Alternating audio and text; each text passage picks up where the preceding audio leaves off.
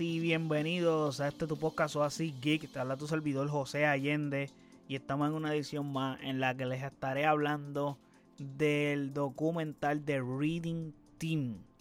Pero antes de hablar del documental y de todo lo que estuvo aconteciendo, obviamente esto va a ser una opinión sin spoiler, no les voy a contar el documental como tal, so tranquilamente pueden escuchar este review, relax, les voy a decir mis impresiones, cosas que me parecieron bien, mal, etcétera, whatever, un review, como ustedes saben. Eh, pero antes de hablar de todo eso, no olviden seguirme en nuestras redes sociales como AsiXPR, Facebook, Twitter e Instagram. Y de igual forma puedes pasar a nuestro website asixpr.com en donde están todos nuestros episodios, todas las plataformas donde habita este podcast. De igual forma puedes pasar y encontrar nuestras redes sociales allí también, incluyendo nuestro YouTube y nuestro Twitch, que puedes ir y suscribirte. Habiendo dicho eso, The Reading Team es un documental, no es una serie, es un documental dirigido por John Weinbach. Este fue el mismo dude que dirigió la exitosa serie documental. Esta ha sido una serie documental llamada The Last Dance, en la que en teoría narraba lo que era la temporada del 1997-98 de los Bulls, básicamente la última temporada de esa dinastía de los Bulls de Michael Jordan, Dennis Roman, Scottie Pippen, etcétera pues ahora regresa a dirigir otro, otro documental este, específicamente no en formato de serie, sino en formato de película como tal, documental. Eh, o sea, más corto, resumido. Eh, y de deporte y especialmente relacionado al baloncesto. Eh, en la que esta vez nos cuenta o nos narra o nos relata el equipo olímpico de baloncesto masculino de Estados Unidos que viaja a los Juegos Olímpicos de Beijing 2008 para embarcarse en la búsqueda de la codiciada medalla de oro que los eludió cuatro años antes y hacer historia para el equipo y la nación que es catalogado como The Reading Team. La serie, tengo que decir que es concisa, creo que fueron al punto, y resumieron muy bien la historia porque sé que hay muchísimos elementos que daban para hacer una serie. So, no es una serie, creo que dije serie. La, el documental eh, está bien realizado en ese sentido. No creo que haya faltado elementos como tal.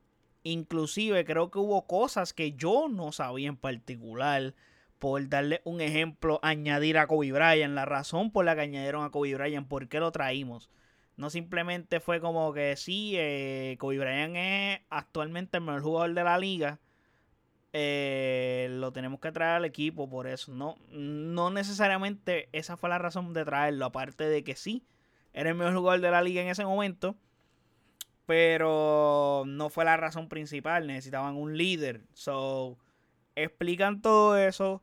Eh, cómo Kobe tuvo que llegar al equipo y acoplarse al grupo que ya estaba casi formado. Eh, eso fue bien interesante. Como el grupo también aprendió a respetar a Kobe Bryant y tener la misma ética de trabajo de Kobe Bryant. eso también los ayudó. O sea, Kobe le sumó a ellos y ellos también le sumaron a Kobe Bryant. En ese sentido, porque también Kobe Bryant aprendió cosas como el compañerismo y a jugar en equipo, etc. So, hubo un intercambio de, de valores y aprendizaje entre Kobe y los demás jugadores y de los demás jugadores hacia Kobe también. Todo lo relacionado a él y el cambio de mentalidad, el aprender a jugar un nuevo baloncesto, que el mismo Dwayne Wade lo explica que en FIBA podían darle, por ejemplo, al balón estando encima del aro y aún la, eh, no era gol técnico como en la NBA So, también que la bola era diferente. Por ejemplo, la bola del NBA son de 8 paneles, la de FIBA es de 10 paneles. So, todo eso influyó en que estaban literalmente aprendiendo un nuevo juego donde sus competidores ya conocían y sabían jugarlo y estaban acostumbrados a jugarlo. Estos jugadores de NBA solamente participaban y jugaban este deporte de baloncesto los veranos y no eran todos. Entonces, como que, porque sí, eh, va el, el core del deporte es el mismo, pero las reglas cambian. So, no está jugando el mismo juego.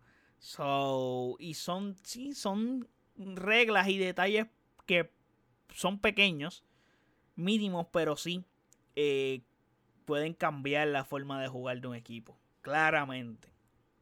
me gusta que te dan el backstory de cómo Estados Unidos llegó a la cima, cómo Estados Unidos dominaba el baloncesto olímpico a nivel colegial y también cómo lo dominó por un periodo de tiempo significativo cuando llegaron los jugadores profesionales.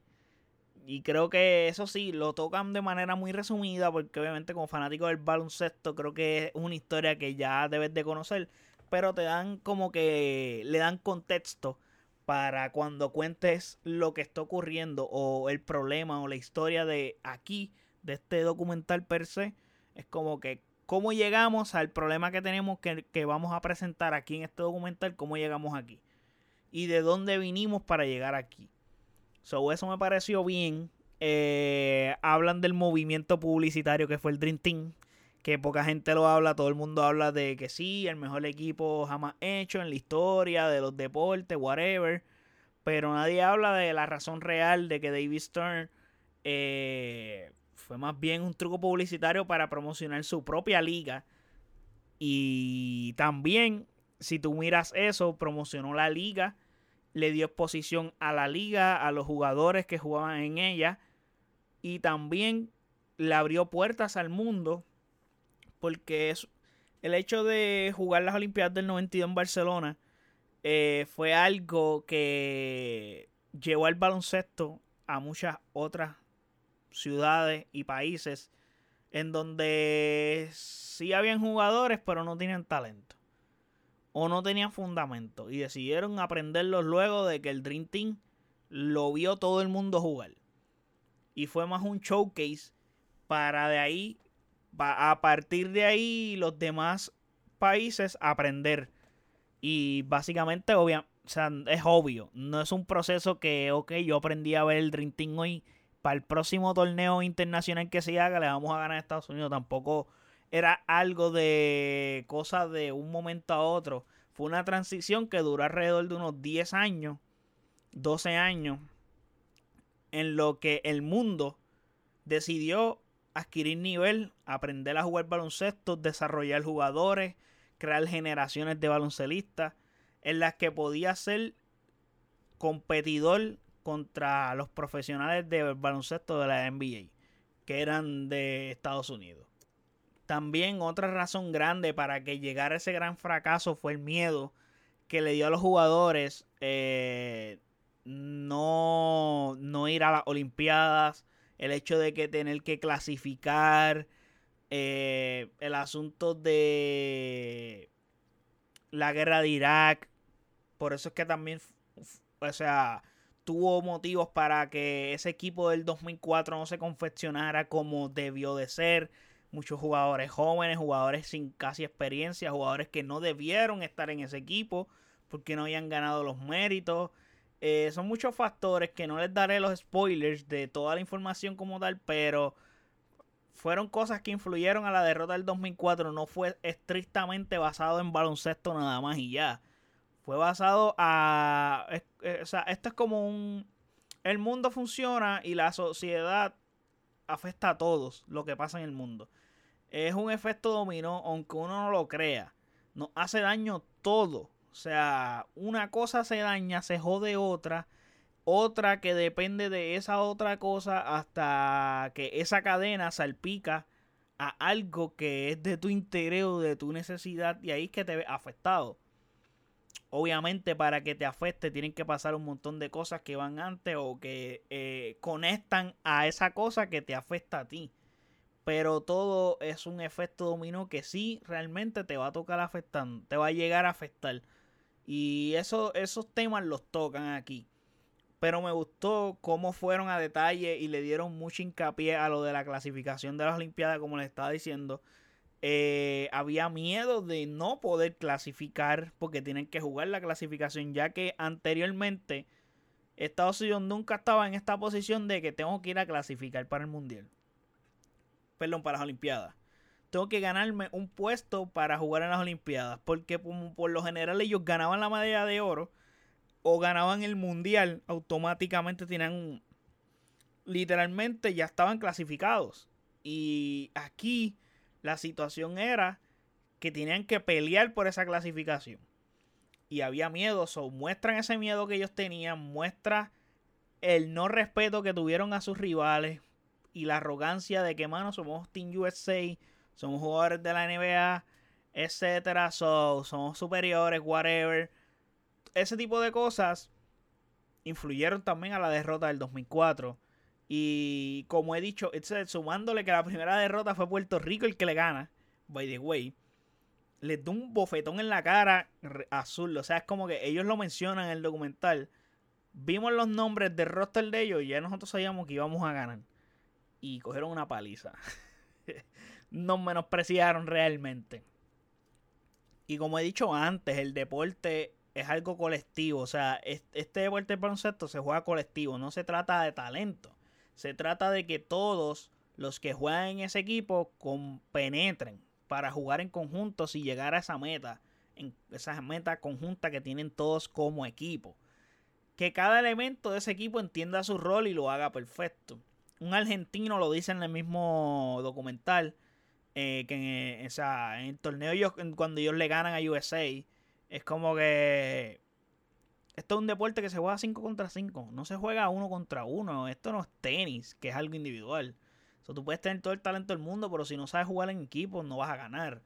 Y pues cuando llega Colangelo, que trae a Coach K, su meta básicamente era respeta a tu rival, no lo menosprecies, no lo subestimes y aprendamos a ser un equipo.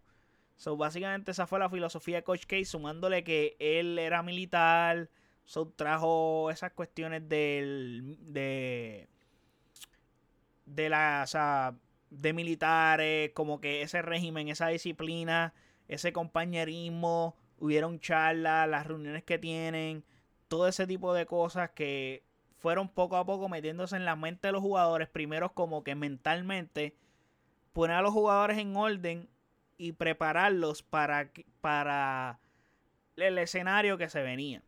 Luego preparar ese equipo físicamente y hacer un gran equipo de baloncesto, no un All-Star Team, donde aquí cuajamos a los mejores de todos los lados y los juntamos y sin practicar ni nada jugamos. No, o sea, no, o sea, no se trata de eso, no se trata de competir con un All-Star Team. Lo hemos visto en la misma NBA, que no necesariamente porque tú tengas a los mejores jugadores en tu equipo, significa que vas a ganar un campeonato o que vas a tener éxito en la liga. Lo vimos con Brooklyn, lo vimos con los Lakers del 2004. O sea, lo hemos visto muchas veces. O sea, inclusive lo vimos cuando se montaron los Houston Rockets también, con Pippen, Barkley.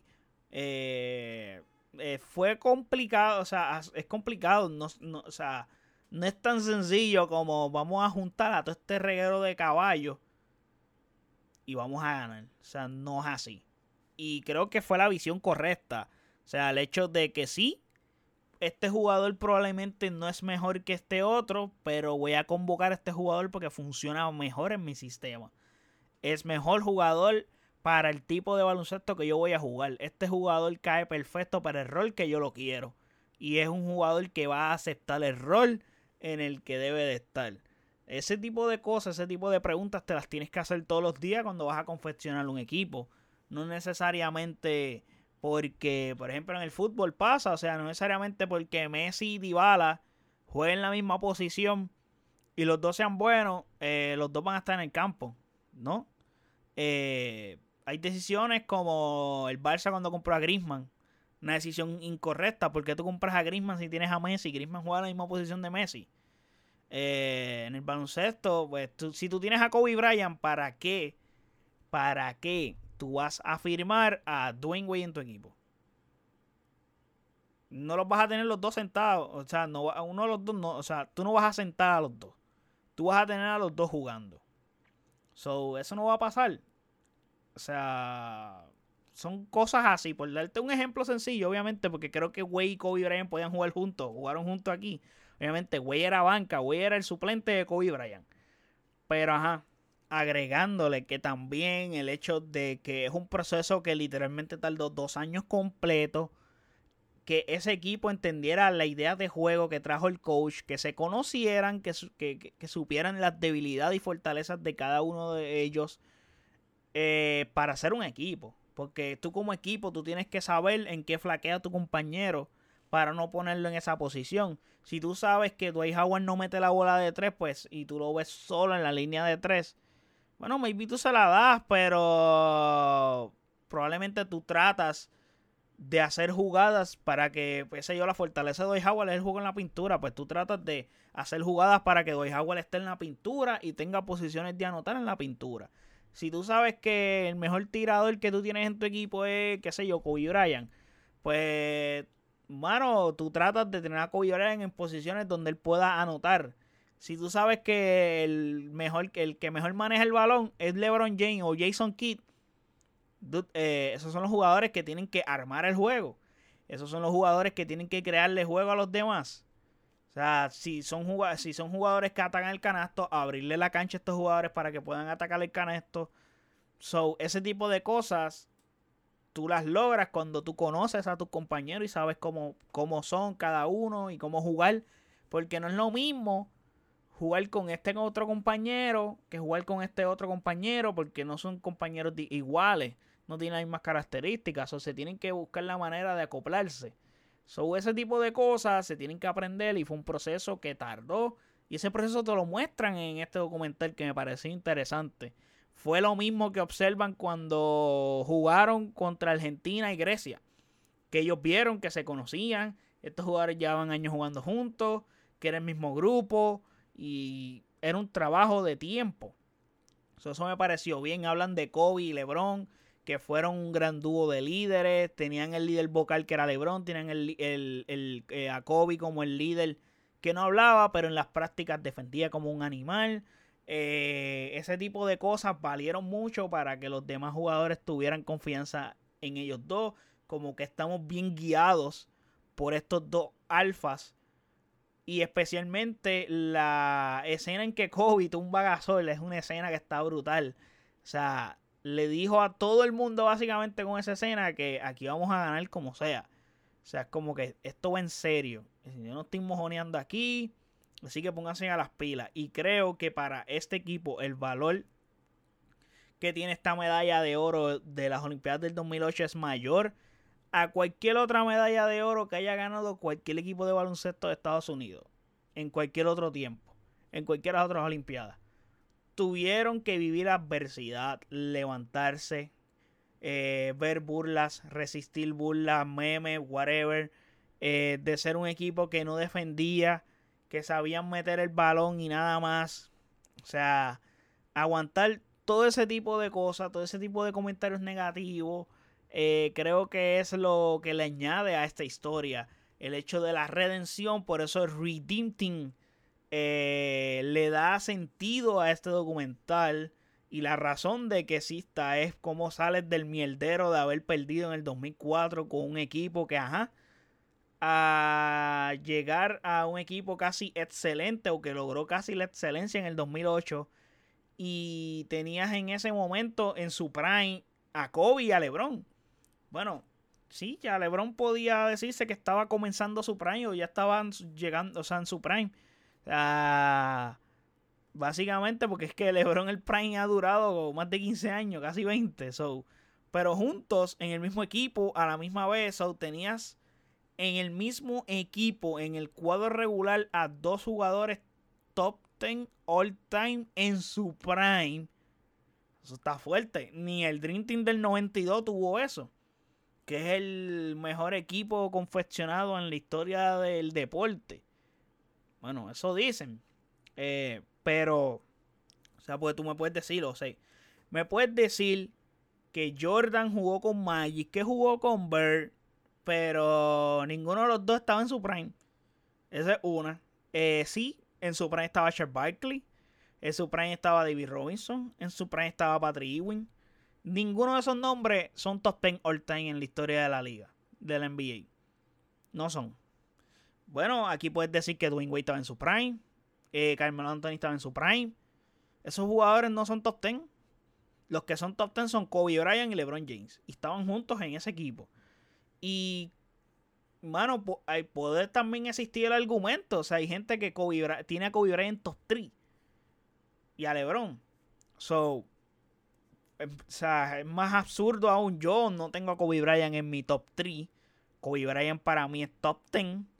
Pero uh, poniendo, o sea, poniendo la cosa como en relación a la gente que sí piensa que Kobe Bryant es top 3 junto a LeBron y Michael Jordan. So, tú tenías en ese equipo a dos de tres jugadores de los mejores que han jugado en la historia de este deporte. Juntos en el mismo equipo en su prime, o sea, en su mejor tiempo. No es como que no es como la versión de Kobe Bryant del 2012. La versión de Kobe Bryant del, del equipo de Estados Unidos del 2012 no tenía nada que ver con la versión del 2008. O sea, cuatro años antes, en la que Kobe Bryant era reigning MVP reigning MVP y le habían robado si acaso uno o dos MVP. So era para tener tres casi corridos, básicamente. Tres o, tres o cuatro MVP. Una cosa así. Venía de haber perdido las finales, pero luego ganó back to back. So, eh, está heavy. Pero nada. En líneas generales me pareció un buen documental. Como les dije, conciso. No es largo. Dura como hora y media. Eso lo matas en un ratito y lo disfrutas bastante porque es un viaje en el que disfrutas todo el proceso, como están arriba, caen y tratan de subir, se tropiezan, se sacuden y dicen, no, no, no, eh, no podemos rendirnos, vamos a llegar a la cima y llegan.